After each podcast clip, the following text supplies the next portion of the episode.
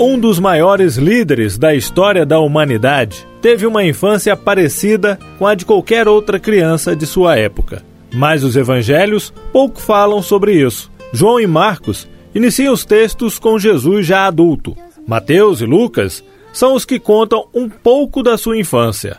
De acordo com o padre Adriano São João, coordenador do curso de teologia da Faculdade Católica de Pouso Alegre, o interesse dos evangelistas foi mostrar a presença de Deus na história da humanidade. É, os evangelhos falam um pouco né, da infância de Jesus.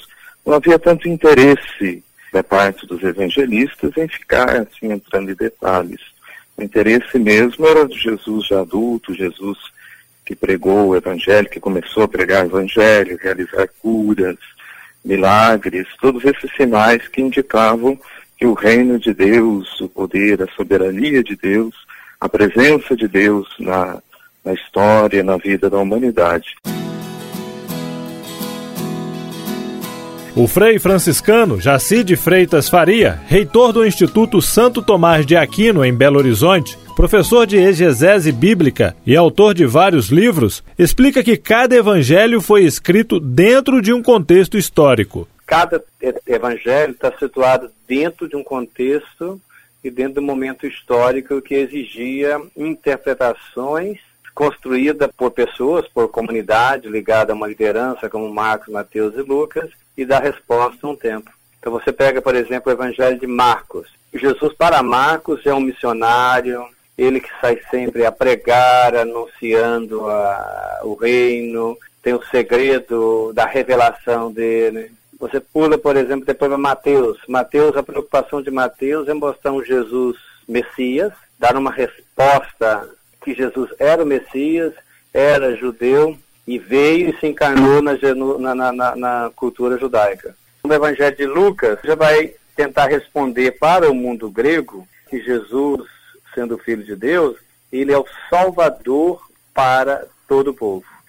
João não está preocupado com o dado do Jesus histórico, ele está preocupado mais de fazer teologia sobre Jesus e, e, vai teologicamente pensando e construindo a imagem de Jesus. Foi em nome de Jesus,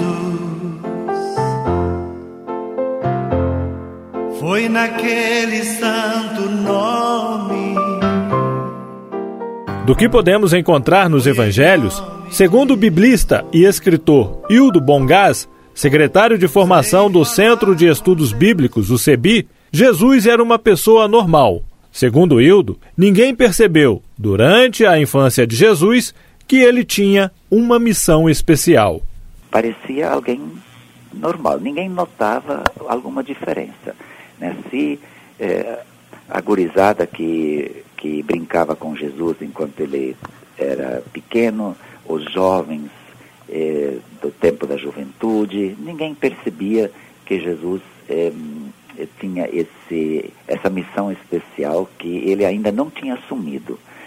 Essa, esse também foi um, um, um, processo de amadurecimento na vida dele. Né? O Evangelho de Lucas diz, eh, não só uma vez, no capítulo 2, que Jesus crescia em tamanho, em sabedoria e em graça. Né? Ele não nasceu pronto. Neste sentido, a professora da Pontifícia Universidade Católica, PUC, de Minas Gerais, Maria Helena Morra, mestra em teologia, afirma que Jesus foi tomando consciência com o passar do tempo e chegando à plenitude a partir da ressurreição. Então ele, ele cresceu em graça e sabedoria. Nesse sentido, eu acho que ele vai desenvolver a humanidade dele até chegar a uma, uma plenitude maior do significado da própria vida dele, que eu acho que ele vai conseguir ter a clareza plena disso a partir da experiência da ressurreição.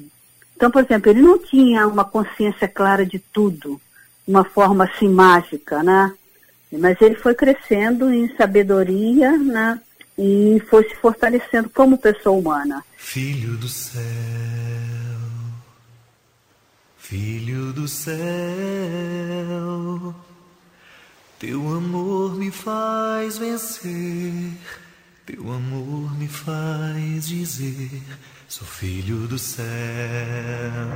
A vida de Jesus sempre despertou e vai continuar despertando o interesse de religiosos e cientistas em descobrir mais sobre a sua vida, morte e ressurreição.